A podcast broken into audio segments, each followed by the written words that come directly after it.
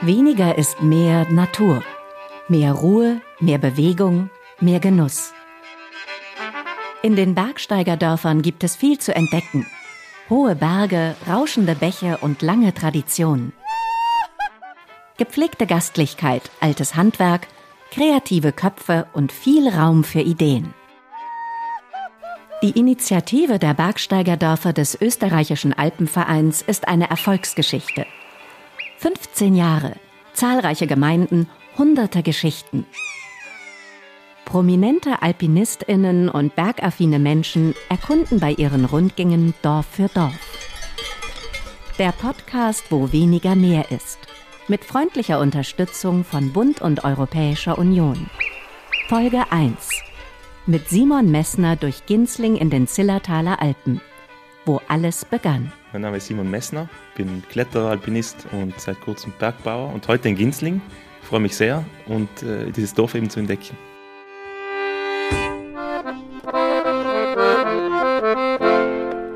Und es gibt ja nur ein Zillertaler von Jempach bis zum Schwarzen Stor. Und da kannst du gleich die ganze Welt ausgehen, so findest du's nirgends mehr Simon Messner war schon öfter in Ginzling. Jedes Mal, wenn er kommt, fährt er mit seinem Kleinbus durch den Tunnel. Das Dröhnen in der Röhre gehört irgendwie fast schon dazu. Doch sobald er das Licht am Ende des Tunnels sieht, öffnet sich die Landschaft mit den vielen hohen Bergen.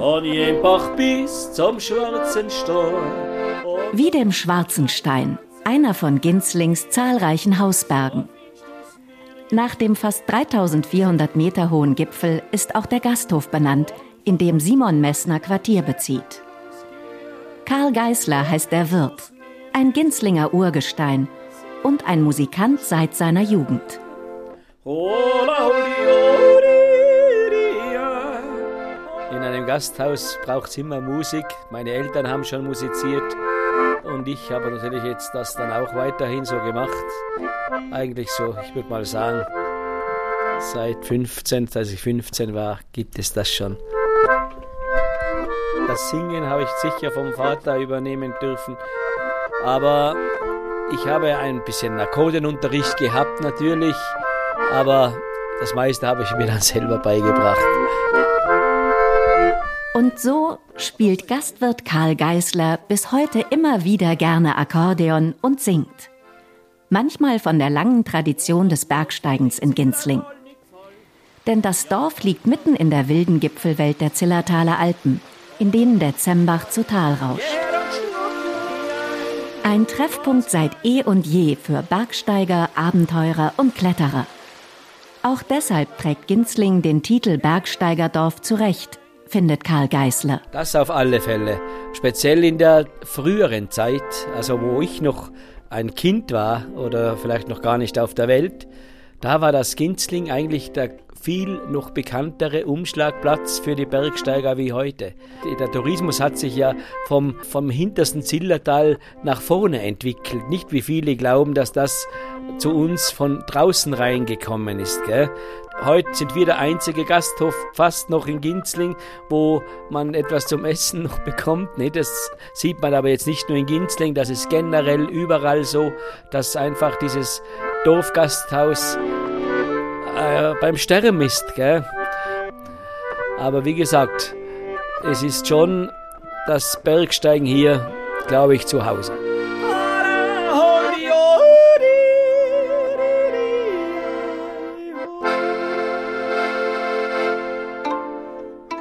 Schon seit gut 150 Jahren.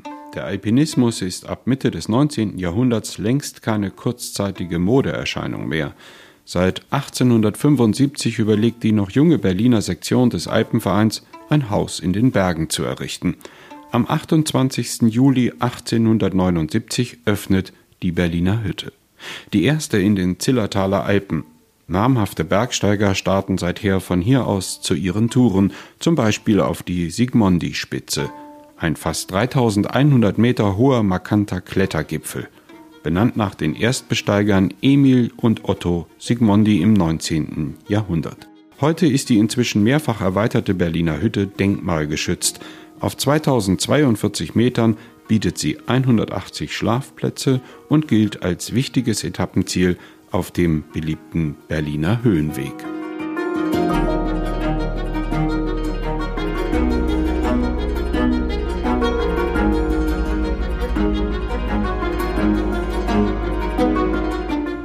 Bergsteiger, Kletterer, Wanderer, Naturliebhaber.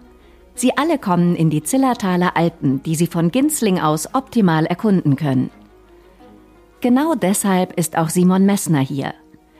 Er will sich umschauen in dem Ort, der oberhalb von Meierhofen liegt, dem touristischen Zentrum im Zillertal. Dort, wo die beiden aktiven Alpenvereinsmitglieder Paul und Gudrun Steger leben. Wer sich mit der Geschichte von Ginzling als Bergsteigerdorf beschäftigt, der kommt an den Stegers nicht vorbei. Also wir sitzen bei Paul und Gudrun Steger in der Stube. Hallo, vielen Dank, dass wir da sein dürfen. Gudrun, du hast äh, die alpine Geschichte aufgearbeitet. Das ist jetzt auch schon länger her. Und ich bin vor 30 Jahren, gut 30 Jahren, äh, ins Zillertal gekommen, von Peter Haslacher angeworben, mit einer konkreten Aufgabe beauftragt, nämlich das soeben verordnete Ruhegebiet zu betreuen.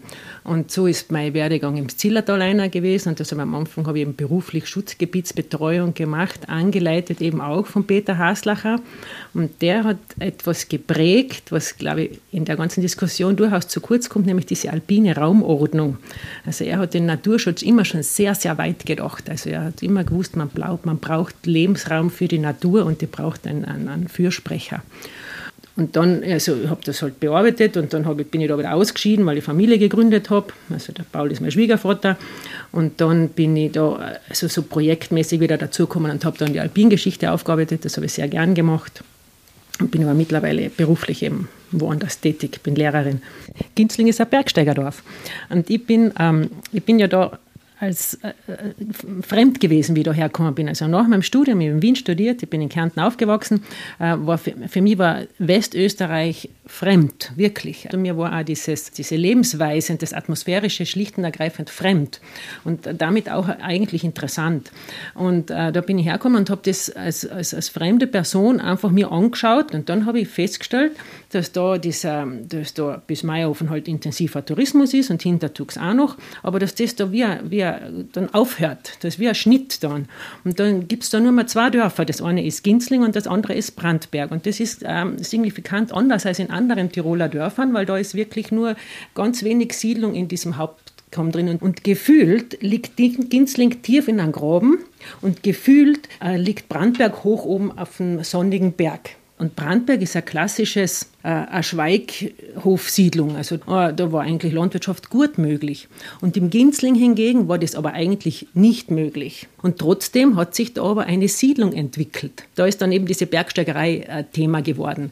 Durch die Bergsteigerei, also durch diese neue Form von Tourismus oder was auch immer, ist das groß geworden. Und deswegen ist das für mich wirklich das Bergsteigerdorf. Während Gudrun Steger erzählt, hört ihr Schwiegervater aufmerksam zu. Als früherer Bauamtsleiter von Meierhofen, als Naturschützer und Vorsitzender der Alpenvereinssektion Zillertal hat Paul Steger den Prozess nicht nur begleitet, sondern maßgeblich mitgestaltet. Die Uridee Bergsteigerdorfer ist ja entstanden, weil der Haslacher gesagt hat, es gibt im Alpenraum oder in Österreich kleine Orte, sozusagen für die also eine Bergsteigersache ein Strohhalm war, um sich ein bisschen wirtschaftlich zu entwickeln. Gell? Dieses Thema ist natürlich schon sehr zweigeteilt. Bei uns, wo das Bergsteigerdorf eher, dass man gesagt hat, da drinnen haben wir noch was, da haben wir den Zirkus und da drinnen haben wir wirklich noch dieses Bergsteigerdorf und das war ein, ein langer Prozess, bis der Tourismus erkannt hat, dass das eigentlich was Gutes ist. Aber es gibt Bergsteigerdörfer, für die war das wichtig, dass das gibt, zu den, als Ausgleichsraum für die, die hochtouristischen Gebiete.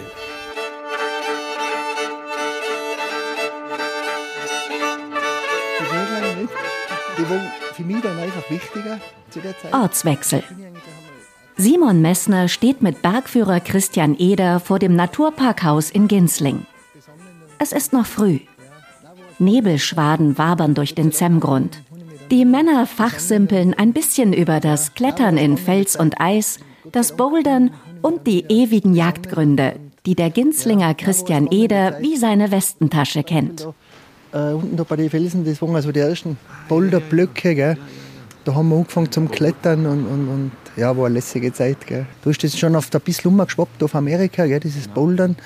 Und wir haben das natürlich aufgesaugt. Auch, gell, und, und also im Zillertal gibt es en masse Sportklettergebiete, aber eben auch ähm, Möglichkeiten zum Eisklettern, die sind nicht so bekannt. Das haben die Zillertaler sehr gut geschafft, für sich zu behalten. Also gut, finde ich sehr gut, ist auch richtig. Und äh, weil du es ansprichst, also vor zwei Wintern haben wir im großen Greiner, im Grunde einen Berg, den überhaupt niemand kennt, mhm. der ganz schwer zugänglich ist auch, zwei neue Linien geklettert. Die wird nie jemand wiederholen, mhm. einfach weil da niemand hingeht, ist völlig wurscht. Mhm. Aber dieses Potenzial gibt es auch. Also dahin zu gehen, weit weiter zu gehen als die anderen, da findet man Natur ohne Ende. Und wenn es nur ein paar machen, ist es auch kein Problem. Ja, auf jeden Fall. Gell. Und man muss nur wissen, wo man hin muss. Dann ist man, braucht man oft einmal gar nicht weit gehen. Äh, dann ist man von dem Touristenstrom weg und kann die Natur und alles genießen, was eigentlich zu den Bergen dazugehört. Aber eben wie der Christian sagt, also Bergsteigen ist ja im Grunde das. Ähm, heute muss man bisschen abseits gehen, wie der Christian sagt, man muss nicht weit gehen. Und man findet Plätze ohne Ende, mhm. also an denen man noch ein kleines Abenteuer leben kann. Das heißt, es ist nur im Kopf passiert. Das. Wenn, man diesen, wenn man den Massen nicht folgen will, ist es überhaupt kein Problem, das nicht zu tun. Und ich sage jetzt einmal, das Abenteuer, das ist nicht immer die schwierigste Route und das herausforderndste, sondern das Abenteuer, das muss einfach im Kopf passieren. Gell? Jetzt bin ich da, jetzt mache ich das und ich bin alleine zum Beispiel oder mit einem guten Freund und, und, und das ist dann eigentlich das Erlebnis, was man dann genießen kann. Es hilft, wenn es keine Infrastruktur gibt oder wenig. Das heißt, der Berg eigentlich braucht keine Infrastruktur. Es hilft ihm sogar, das hilft uns. Das heißt, ähm, ich würde die Berge nicht weiter zubauen, nicht noch mehr Sessellifte bauen. Wir haben schon viele, sondern den Freiraum nutzen, den wir noch haben. Den, das ist der große Wert des Gebirges, glaube ich.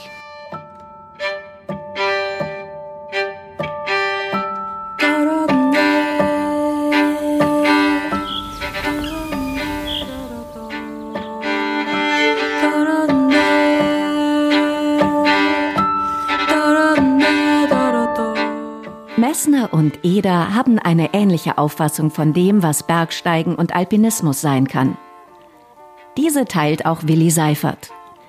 Der Geschäftsführer des Naturparks Zillertaler Alpen und sein Team sind dafür verantwortlich, die Naturlandschaft mit dem von Menschen auch wirtschaftlich genutzten Lebensraum harmonisch miteinander zu verknüpfen und zu schützen. Willi, Willi Seifert, wir sind jetzt bei dir. Du bist ähm, seit wie vielen Jahren betreust du das Naturparkhaus hier in Ginsling? Also ich habe tatsächlich als Aprilscherz im Jahr 2005 da angefangen und nach zwischenzeitlichen vier Jahren beim Alpenverein in Innsbruck ähm, war ich dann 2013 wieder zurück. Also ja, so 14 Jahre, wenn ich es jetzt zusammenzähle. Dein Dialekt verrät, du bist nicht von da, vermutlich, also kein Zillertaler. Wie kommt es, dass du wie kommt's, dass du jetzt in Zillertal gelandet bist? Ja, ich, ich schiebe es immer so ein bisschen auf das Karma des letzten Lebens, aber im Grunde war es die Liebe zu den Bergen und eben nach dem Studium hat sich die Möglichkeit gegeben, eigentlich durch den Kontakt äh, zum österreichischen Alpenverein, wo ich mir ein Praktikum gemacht habe, äh, da anzufangen, weil die Stelle als Geschäftsführer vom Naturpark frei geworden ist. Und so hat sich das tatsächlich innerhalb von einer Woche ergeben, dass ich von Bayreuth ins Zillertal mit Wohnung und Arbeit und allem und das war also eine Entscheidung, über die ich nach wie vor sehr glücklich bin. Wir sind im hintersten Zillertal oder sehr weit im Zillertal. Schönheit der Berge, ein Thema. Das lockt natürlich viele Tagestouristen vor allem an, denke ich. Bringt auch Probleme mit sich. Sagen wir Kletterer, es ist ein Klettermekka, kenne ich selber. Wie siehst du das? Wie hast du die Entwicklung der letzten Jahre mitbekommen? Vielleicht muss man es ein bisschen aufteilen. Ähm, jetzt mal allgemein, vielleicht unabhängig, wie viele Personen jetzt an einem Tag oder an einem Wochenende da sind gibt es jetzt verschiedene Bewegungsformen, Klettern, Skitouren gehen, Radlfahren, äh, wo auch wenige zu einem Problem werden können. Und da gilt es halt, und da haben wir uns in den letzten Jahren echt verstärkt darum gekümmert, Besucherlenkungen umzusetzen mit den Partnern vor Ort, sei es jetzt äh, die Bergführer, die DVBs, die Gemeinden, äh, der Alpenverein, Jagd, Forst. Also da gibt es ja je nach Thema. Sehr viele Partner, die da einen wertvollen Beitrag leisten können. Und da ist eben speziell im Klettern und Skitourengehen äh, die letzte Zeit unheimlich viel passiert. Und vielleicht das Zweite, wenn an einem Tag eine große Masse auftritt oder an halt den Tagen, die jetzt durch Wetter, Urlaub und Co. besonders prädestiniert sind, ist es die Frage der Mobilität. Und da hat es eigentlich in den letzten Jahren auch sehr viel getan. Es war schon am Anfang ein Schwerpunkt des Naturparks, sich für die sanfte Mobilität einzusetzen. In der Anfangszeit vor allem im Ziller Grund. Aber aktuell haben wir im Bereich vom Schlägeis ein Besucherlenkungsprojekt mit äh, einigen anderen Partnern, jetzt vor allem dem Verbund. Und da muss man halt sehr gezielt hinschauen, wo das Problem begraben ist. Da gibt es keine Allzweckmittel. Das hängt schon wirklich sehr individuell von dem Raum ab, vom Anreiseverhalten. Und wenn man das berücksichtigt, dann kann man immer sehr gute Lösungen finden. Man macht sich Gedanken natürlich zum, zur Mobilität in dem Fall und zu vielen. Ja, total. Es ist halt unheimlich viel auch kurzfristig geworden und speziell, wenn wir beim Schlägereis sind, jetzt Stichwort diese ominöse Hängebrücke, die halt das Ziel von allen ist, die äh, die Schönheit der Person, der eigenen mit der Schönheit der Berge verbinden wollen. Ähm, das ist natürlich massiv und da in ganz kurzer Zeit hat sich das so zugespitzt. Und also all die sozialen Medien spielen jetzt beim Anreiseverhalten, ähm, bei der Wahl von Plätzen, die Aufzucht war eine unheimlich große Rolle inzwischen. Und das bekommen die Ginslinger inzwischen mehr zu spüren, als ihnen lieb ist. Beispiel Hängebrücke an der Olperer Hütte. Tausende pilgern hierher, um ein Bild für Instagram und Co. zu schießen. Viele der Besucher aber sind weder richtig ausgerüstet, noch haben sie einen Bezug zum alpinen Gelände. Ein fragwürdiges Phänomen, das im gesamten Alpenraum zu beobachten ist. Das Team im Naturparkhaus in Ginsling überlegt inzwischen, wie es den Ansturm vermeiden oder zumindest besser lenken kann.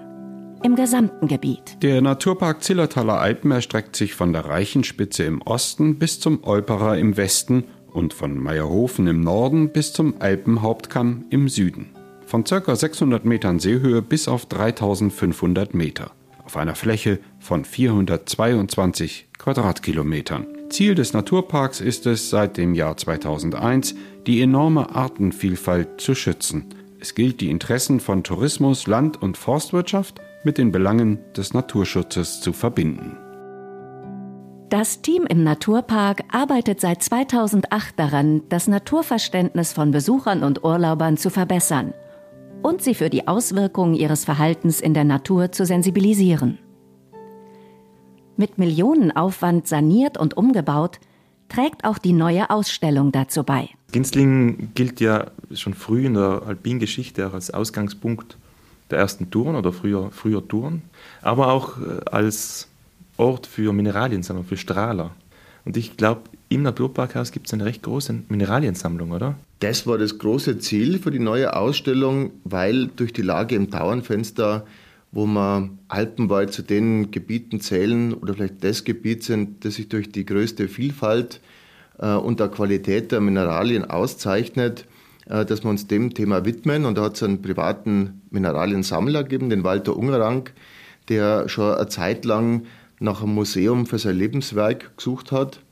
Und da sind wir eigentlich total schnell dann mit ihm handelseins waren, dass Ginsling der ideale Standort ist, um eben seinem Wunsch nach einem Platz für sein Lebens- und Sammlerwerk und unserem Wunsch nach einer spannenden Ausstellung für Familien, für Kinder, für Erwachsene, für Touristen, dass wir uns da eben zusammentun und in Ginsling da der ideale Platz geschaffen werden kann. Auch um Besuchern ein attraktives Angebot zu machen. Das primäre Ziel sei aber nicht, sagt Willi Seifert, noch mehr Tagesgäste zu bekommen. Wir wären schon total zufrieden, wenn die, die ohnehin da sind, sich mehr Zeit nehmen, bei uns vorbeizuschauen, weil allein die Schlägereisstraße hat, glaube ich, aktuell 110.000 ähm, Besucher im, im Jahr und das verteilt sich ja mehr oder weniger auf drei, vier Monate. Und da ist eben unser großes Ziel, mehr zu gewinnen, die bei uns Zeit verbringen, die sich die Ausstellung anschauen, auch da geht es jetzt überhaupt nicht vordergründig um ein Mehr, sondern eher um eine Steigerung der Qualität und des Serviceangebots, das wir da haben. Das ist jetzt schon durch die Erweiterung massiv ausgebaut worden.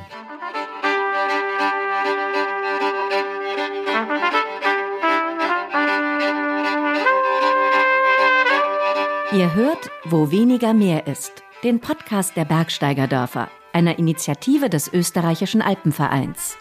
Produziert mit freundlicher Unterstützung von Bund und Europäischer Union.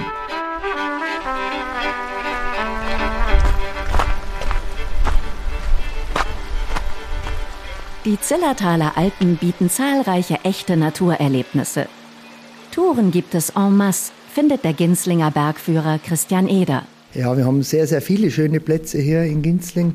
Aber natürlich, wenn, man, wenn du mir jetzt sagst, eine schöne Tour, dann würde ich dich einmal raufbringen zur Berliner Hütte, rund um die Berliner Hütte. Da gibt es sehr viele zahlreiche schöne Touren, Gletschertouren, Klettertouren oder auch nur ganz normal zum Wandern, zum Beispiel zum Schwarzsee rauf. Das ist eine ganz schöne, leichte Wanderung mit einem imposanten Blick auf die ganze Zillertaler Gletscherwelt. Und gerade dann, wenn du sagst, ja, ich möchte jetzt irgendwo einen Gletscherberg besteigen, bist vielleicht ein bisschen Anfänger, dann würde ich den Schwarzenstein empfehlen. Ist eine schöne, gemütliche Gletscherwanderung, vielleicht jetzt von der Strecke her ein bisschen weit, aber es ist nicht schwierig und, und natürlich eine, eine wunderschöne Hochtour. Der Schwarzenstein ist einer der Hausberge von Ginzling. 3369 Meter ragt der Sasso Negro, wie der Schwarzenstein auf Italienisch heißt, in die Höhe. Er gehört zum Zillertaler Hauptkamm. Über ihn verläuft die Grenze zwischen Süd- und Nordtirol. Die erste touristische Besteigung fand 1858 statt. Der Ginzlinger Kristallsucher Georg Samer, auch Josela genannt, brachte eine dreiköpfige Gruppe zum Gipfel. Von der Berliner Hütte aus benötigt man heute ca. fünf Stunden, von der Greizer Hütte etwa vier. Deshalb ist es ratsam, die Tour auf zwei Tage zu planen, mit Start und Ende im Bergsteigerdorf Ginsling. Dort, wo ein Mann die Geschicke des Ortes seit langer Zeit maßgeblich prägt. Hallo, ich bin der Klaus Narudi, ich bin der Ortsvorsteher von Ginsling und ein paar verstehen gar nicht, was das genau ist, also so wie der Bürgermeister. Ich bin aber seit über 36 Jahren der Gemeindesekretär und durch einen Zufall hat es dann ergeben, dass ich seit 31 Jahren auch wieder der Vorsteher von Ginsling bin. Genauer gesagt von Ginsling-Dornauberg. Denn so heißt der Ort mit seinen rund 350 Einwohnern offiziell. Ein Dorf, das zu zwei Gemeinden gehört, zu Finkenberg und Meierhofen. Die Grenze bildet der Zembach. Du, du hast gerade gesagt, du bist seit 31 Jahren Ortsvorsteher. Ganz genau. Also wahnsinnig lange Zeit eigentlich. Ist schon so, ja. Bierzig Ginsling ist ein relativ kleines Dorf. Gibt es da eine Art Tendenz, dass die Jungen abwandern? Oder ist da brauchen wir gar nicht hinrennen. Also die Realität, das sehe ich vielleicht auch bei der eigenen Familie du versuchst den Kindern eine gute Ausbildung zu geben und wenn der eine gute Ausbildung hat, dann kannst du nicht erwarten, dass der in Ginzing oder da im Neubereich dann wirklich auch sogar Arbeit kriegt. In Ginzing haben so extrem viel, was pendeln müssen, weil herinnen gibt es eine Schlosserei, Tischlerei, ein paar Gastronomen, aber dann ist nichts mehr. Das heißt, die zu halten ist schon mal ein Problem. Dann war es so, dass am Anfang, wo ich gewesen bin, das heißt über 30 Jahre, haben wir ein neues Schulzentrum gemacht und alles. Da haben wir wirklich Schule und Kindergarten plus minus über 40 Kinder gehabt und jetzt sind wir sozusagen Schule und Kindergarten plus minus bei der Hälfte. Und es ist so, dass nicht alle abwandern, aber das Problem ist, nicht nur bei uns, sondern generell, du kriegst fast keinen leistbaren Grund mehr bei uns, was keiner glaubt, ah, da ist so.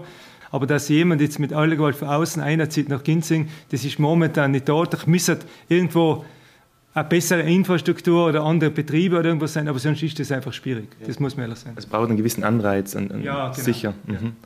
Ähm, aber spannend, dass es eine Schule gibt. Also sprich, in Ginsling gibt es heute auch noch eine Schule für die Kinder aus dem Dorf. Wir haben über vielen anderen haben wir ein besseres Angebot wie andere. Das ist ein Anliegen von mir. Und es gibt auch Nachmittagsbetreuung. Es ist ein wirklich traumhaft schönes Gebäude. Aber nur so, du kannst einfach sagen, wir haben ab und zu eine Grenze mit der Anzahl der Kinder. Das ist einfach Realität. Es war ein paar Mal zeitlang besser. Jetzt ist es so, dass wir wieder ein Wohngebäude gebaut haben, was auch nicht ganz unumstritten war vom Baustil her, aber wir haben eben einen geförderten Wohnbau gemacht.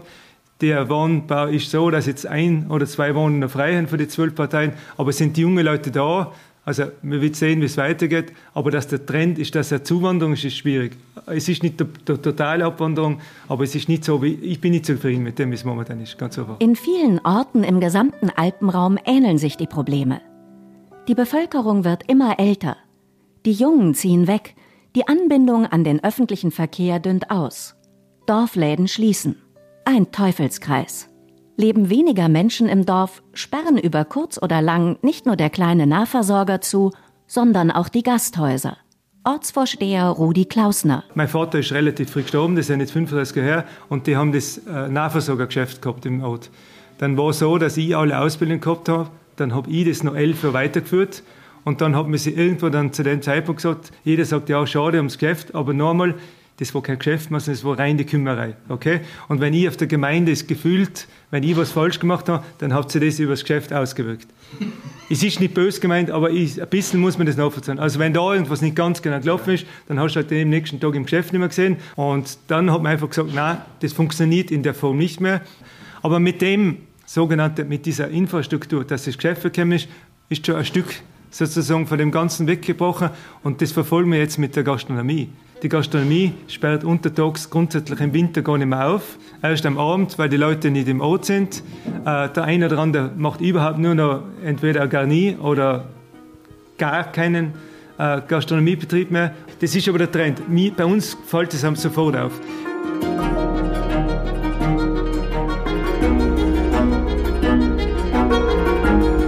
Doch Ginsling und das Team vom Naturparkhaus versuchen gegenzusteuern.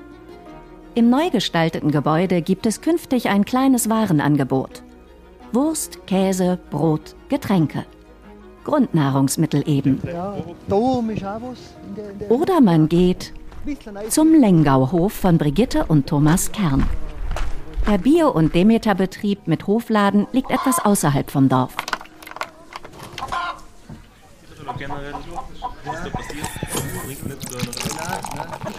Also wir sitzen am Lengauhof in der Sonne mhm. bei Brigitte und Thomas, zwei Landwirte.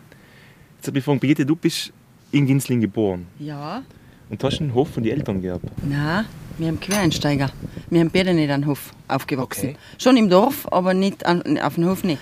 Wie, wie ist dann die Entscheidung gekommen? Ich denke, da Weil wir unser erstes Rendezvous hätten, auf zu der Arbeit schon zu mir gesagt, Werkschaft sowieso einmal eine Bayerin. okay. Das schon gespürt? Ja, ich wollte da mal Bauer sein. Haben aber selber daheim auch keinen Hof. Und oft dann, wo halt das Naheliegende etwas pachten. Oft haben wir zuerst einen Hof da gepachtet. Und oft dann haben verschiedene Vorschriften gekommen, dass an alten Stall eben keine Milchviehwirtschaft mehr möglich ist. Oft dann hat es geheißen, Stall bauen. Und Pech, da kannst du natürlich auch keinen Stall bauen. Oft haben wir uns natürlich dazu entschlossen, dass wir den Hof kaufen. Also haben wir einen Hof gekauft und eben von Grund auf erneuert. Mit Direktvermarktung und allem drum und dran. Ganz, ganz spannend. Das heißt, ähm, es versucht so gut wie möglich die Produkte, Milch wahrscheinlich, Kasen wird es vielleicht. Wir schlachten alles selber auf dem Hof, also bei uns kommt alles gut veredelt von Hof weg eigentlich. Also man darf Hofschlachtungen machen und dann klingt ideal. Ja. Ist das in der Praxis auch so umsetzbar? Oder?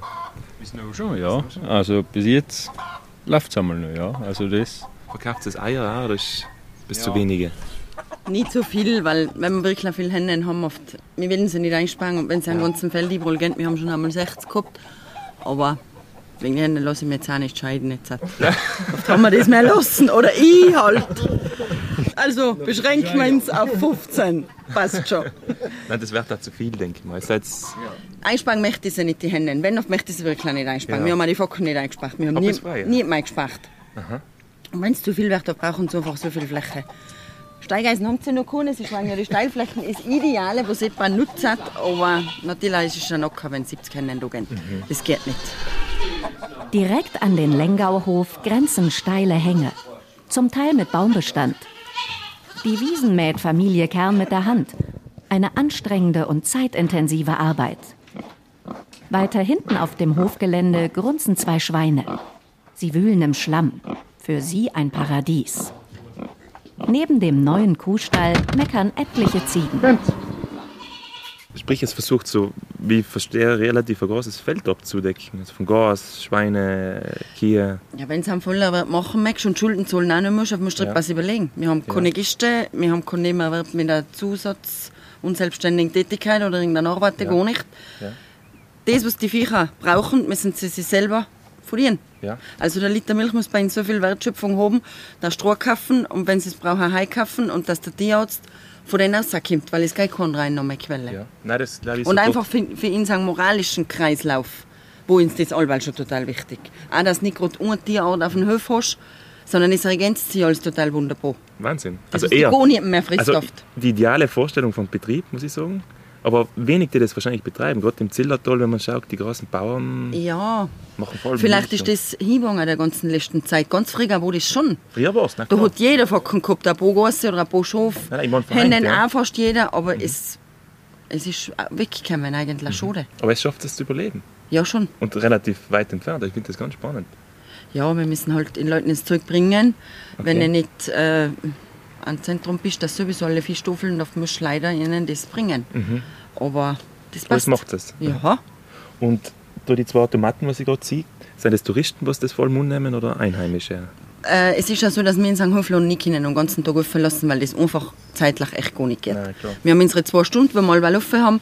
Und der Rest ist einfach hochgedeckt, wenn jetzt spontan, äh, gerade so Ferienwohnungsgäste und so von Dorf oder die Bergsteiger oder die Wanderer, die vorbeigehen, spontan einfällt äh, ein Liter Milch oder so, auf die ist das halt einfacher, wenn das über die Automaten angedeckt werden kann. und deswegen ergänzt sich das eigentlich voll super. Die zwei Stunden, wo wir einen Lohn offen haben, kommen sie einen Lohn. Und für die spontanen Sachen äh, deckt es der Automat und das funktioniert total super. Ja. Wer das Bauernhaus von Familie Kern und den Hofladen betritt, dem strömt der Duft einer Molkerei in die Nase. An den Wänden hängen zahlreiche Kuhglocken. Ich mach dir den Glöckner. Was willst du? Von der kleinsten bis zur größten?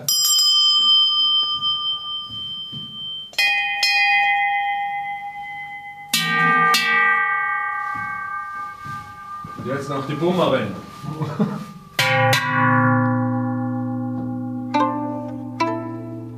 So richtig herumgesprochen hat sich die Einkaufsmöglichkeit im Hofladen in Ginzling offenbar nur teilweise. Zwar kommen auch Einheimische wie Bergführer Christian Eder vorbei, sie holen, was sie gerade brauchen, allerdings viel zu selten. Man müsste eigentlich viel mehr bei den Leuten da einkaufen. Muss man da auch selber oft einmal bei der Nase nehmen. Äh, oft einmal ist einfach nur die Bequemlichkeit, weil man fährt raus nach Meihofen, kauft im Supermarkt ein und nimmt halt da die Milch und den Käse mit. Gell? Obwohl es eigentlich da viele bessere Produkte geben würde. Und ich glaube, da geht es nicht nur mir so, sondern auch vielen anderen. Und eigentlich müsste man das viel, viel mehr nützen, das Ganze.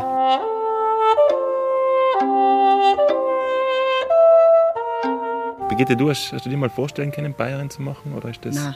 Ich habe gepfichtet vor die Kier auf Wurst. Als Kind hätte ich in Innerbeden mit meiner Freundin ein ganz ein schlechtes Erlebnis mit einer Kuh. Das sage ich dir. Und seine Recht. Ja. Und mir ganz toll gefichtet. Wirklich wo. Gerade die Grauen haben einen eigenen Charakter. Sagen wir. Ja, sie haben schon relativ lustig an dir. Okay, Aber, ja. Oder vor die Stiere habe ich mich auch so gefichtet. Echt. Und Thomas, du hast vorher angesprochen, es war dein Traum eigentlich, Bauer zu machen. Das war eigentlich auch weil schon, ich war ein kleiner Bub, ja, kleiner Bub, mit acht Jahren habe ich eigentlich auch angefangen, äh, hier der Bub, auf die Almen auseinander. Und von dich weg äh, hält es mich einfach, ja. Thomas und Brigitte Kern haben also eine andere Auffassung von Landwirtschaft und Tierhaltung. Die 28 Rinder, 17 Ziegen, 15 Hühner und die zwei Schweine. Sie sind fast Familienmitglieder. Das klingt in der heutigen Zeit vielleicht etwas romantisch verklärt. Für Brigitte Kern aber ist das die Grundlage ihres Tuns, auch beim Schlachten auf dem Hof. Für das haben wir gekämpft, weil es war uns ein riesen, riesen Anliegen. Weil unsere Viecher haben ja alle unsere Seelenverwandte. Alle. Ja. Jeder kleinste Hände, alle. Ja. Und wenn jetzt halt ein Viechhändler anruft und sage, ich habe drei Kalber. Ich weiß nicht, was der tut mit denen. Ja, du merkst ja. Und ich weiß es nicht, ob der nicht grob ist und ob der nicht misshandelt, das weiß ich nicht. Aber es ist mein Viech. Und die Viecher spüren das. Und das Viech ist ja. Das Viech hat sich ja nicht ausgesucht, bei mir zu sein, ich will es ja. Und Mhm. da glaube ich, dass ich schon die Verantwortung habe für das Kalbel. Und auch wenn es ein Stier ist, ist gleich viel wert wie das Ja. beste Zuchtkalbel in weiblicher Form. Und ich gleich Mhm. viel Verantwortung dem gegenüber, bis zum letzten den Respekt gegenüber zu bringen. Auch wenn ich rehe, jetzt mal. Mhm. Jetzt mal, wenn es dann anstechen ist, muss ich leider rehen, aber das muss ich. Ja. Weil das einfach mein Ritual ist für den Abschied, aber das ist ja gleich, das Viech echt Ja. nicht. Ich. Aber das Viech ist bis zum letzten der Respekt gegenüber gebracht, haben, was von weil die haben da so viel gegeben ihr Leben lang.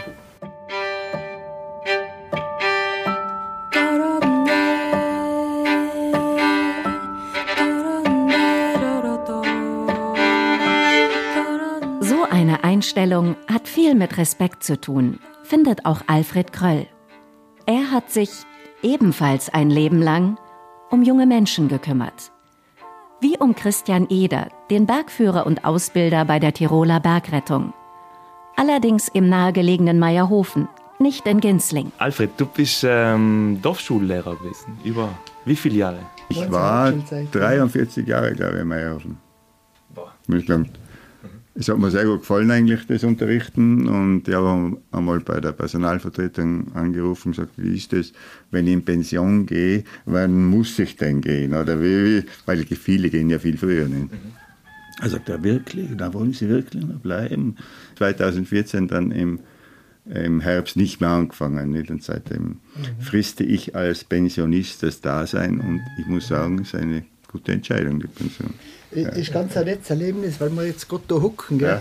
Ja. Äh, ich habe einmal, ich glaube, das war der dritten Hauptschule, ja. das ist jetzt ja, 42 Jahre her, 43 Jahre. Da habe ich einmal am Ende des Jahres einen Fünfer gehabt in Mathe und habe jetzt eine Wiederholungsprüfung machen. Und beim Alfred bin ich dann, äh, habe ich dann Nachhilfestunden genommen. Und da haben wir genau da herinnen Ah, da haben wir da dran. Das, das ist mir heute, weil ich da niedergeguckt bin, ist mir das eingefallen. Schau, da habe ich mit dem Alfred einmal Mathe gelernt. Gell? Ja, ja. Ich habe die Prüfung dann auch erfolgreich das bestanden. Funktioniert, das hat funktioniert, ja, ja. Nein, das haben wir gut überstanden. Ja, das haben wir gut überstanden.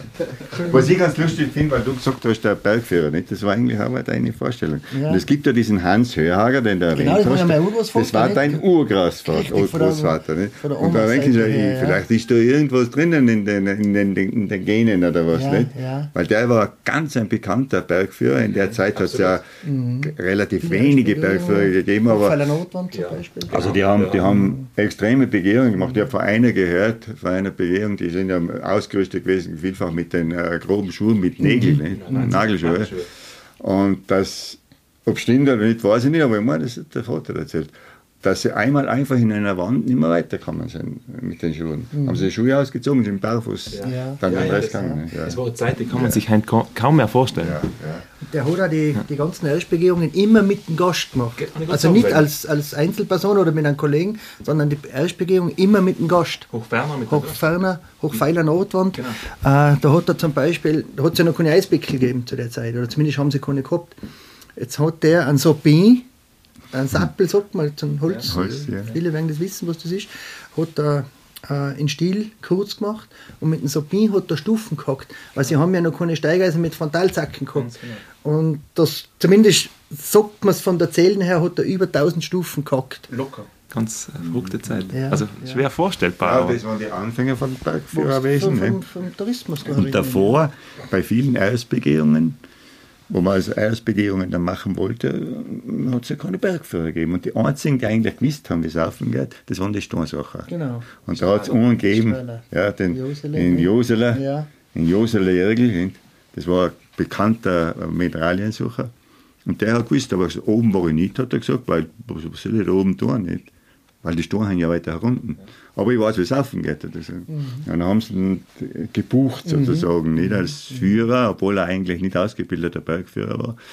Und die haben, gibt es also einen Schriftverkehr auch von den, von den Touristen und die haben halt dann äh, geschrieben, dieser Joseler, Sama Georg hat er mhm. geheißen, ist ja wirklich ein sehr ortskundiger und guter Führer, aber er ist so furchtbar schwer anzutreffen.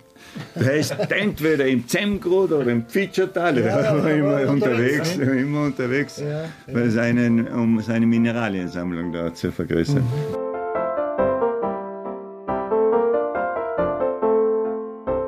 Um diesen Josela Georg ranken sich viele Erzählungen.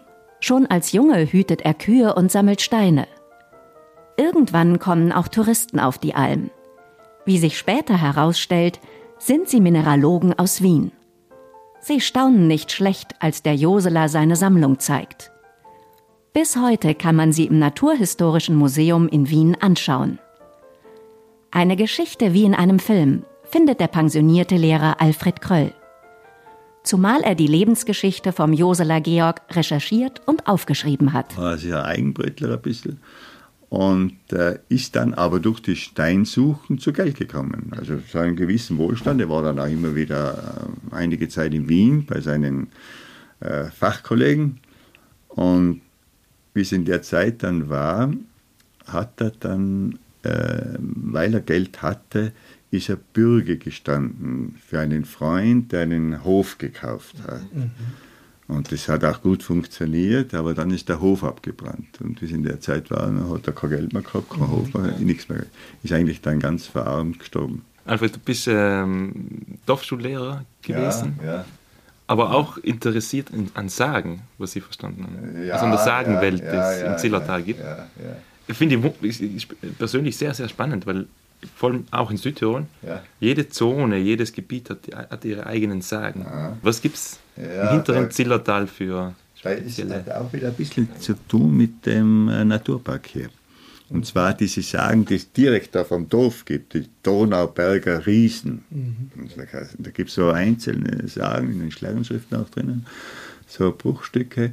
Und das haben die im Naturpark aufgegriffen und dann haben sie mich gefragt, ob man nicht die zu Papier bringen könnte, diese Sagen.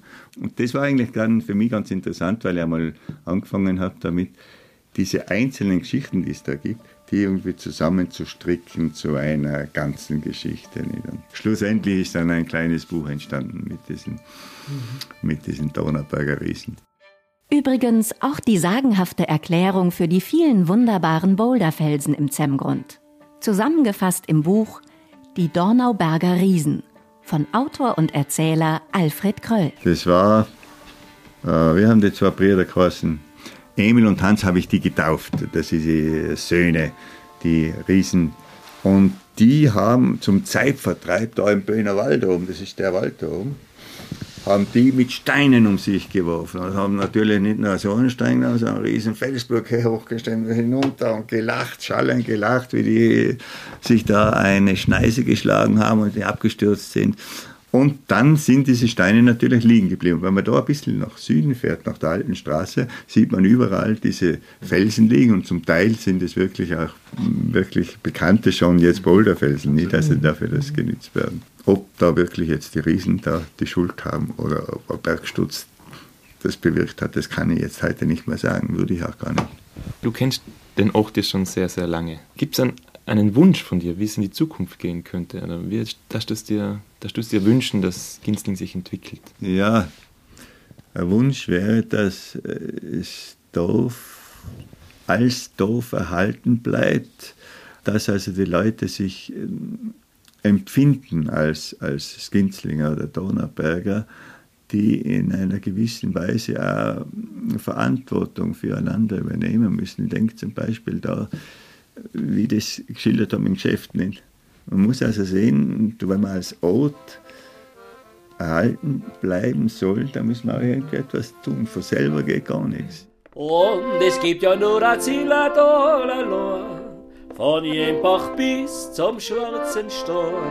Und da kannst du gleich die ganze Welt ausgehen, so findest du's nirgends da kannst du gleich die ganze Welt ausgehen, so findest du's nirgends mehr so schier. Hola,